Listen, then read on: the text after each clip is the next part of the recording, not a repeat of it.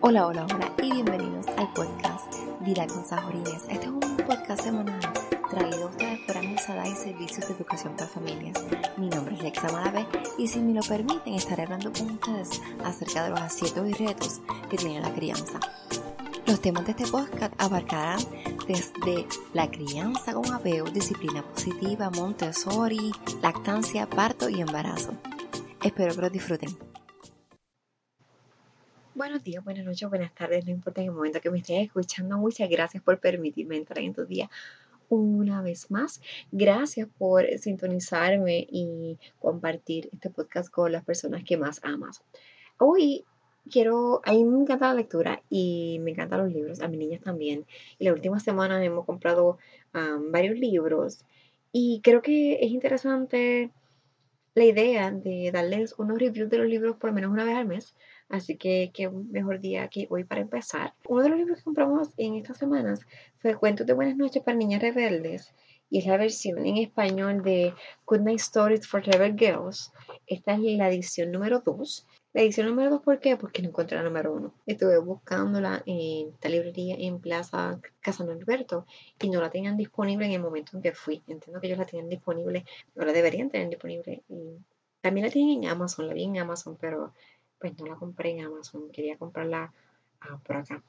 Entonces lo vi en esta tienda, pasé por los libros de casualidad y allí lo tenían, era el único que había, así que lo agarré. Y lo compré y lo empezamos a leer.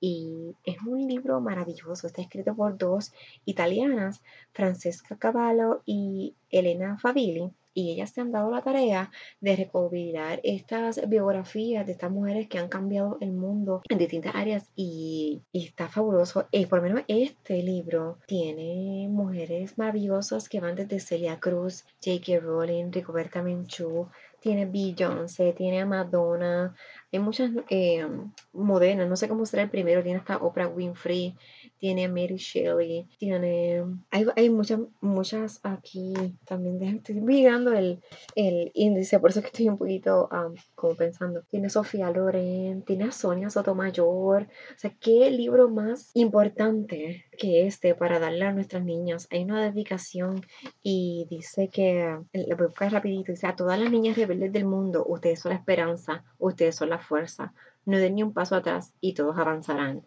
entiendo que este libro es para inspirar a nuestras niñas. De verdad, es para que ellas se revelen de la buena manera, porque no es que revelarse, a veces la palabra está como incorrecta que es algo malo, sino, sino todo lo contrario. Es para que ellas entiendan que no tienen que ser como las típicas princesas que venían a rescatarlas, sino que ellas pueden rescatarse ellas mismas. Eso también es revelarse. Así que eso es lo que yo quiero con, al haber comprado este libro para mis niñas. Es para que ellas entiendan que ellas pueden ser extraordinarias, que pueden soñar, que pueden inspirar a otras y que pueden luchar por lo que quieren y hacer lo que les apasiona, sin importar su condición social, su condición física, ni el hecho de que sean mujeres. Así que eh, espero que, ellas tomen algo de esto y ojalá muchas madres tuviéramos estos libros en, nuestras casas. Y no solo también para las niñas, sino también para los varones, porque ellos deben también saber lo que han hecho las mujeres en el mundo. Se habla mucho de lo que hacen los hombres, pero a veces se nos olvida lo que hacen las mujeres y es importante que, que ellos también lo conozcan. Así que es un libro, entiendo que que no solamente para las niñas, sino también debería ser para todos. Así que aquí les dejo, eh, les voy a poner en el link en, el podcast y en, mi página en vidaconsabores.com un link donde pueden encontrar el libro y un poquito más acerca de, este libro de Cuentos de Buenas noches para niñas rebeldes. El otro libro que compré eh, es Valentina tiene dos casas. Está escrito por Paola Carbonell y Susana Rosique y el libro trata de Valentina que ella, pues, sus papás están separados y ella vive en dos casas y tiene dos camas, tiene dos habitaciones, el doble de las cosas, de juguetes, y se va llevándote en cómo es que la nena a veces se siente mal, Valentina a veces se siente mal porque en una casa tiene unas cosas y en la otra tiene las otras y a veces estando en la casa, en una casa extraña las cosas que están en la otra casa y cómo ella hace para solucionar ese dilema que tiene. Y, pero que lo más importante es que le enseña que no importa en cualquier casa que esté o en el, momento que pase, ella tiene el amor de sus padres.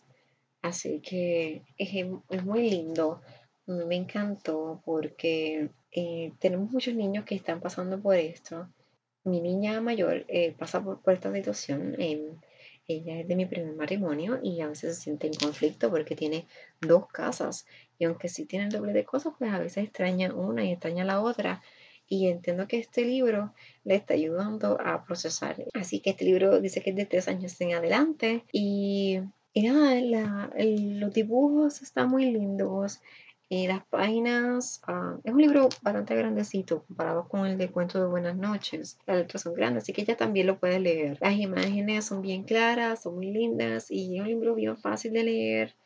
Y, me gusta porque entiendo que hay, los niños necesitan este tipo de libros también para procesar ciertas situaciones en su vida que a veces, pues, esta es la mejor manera para que ellos lo puedan comprender y procesar. Así que me gusta mucho este libro.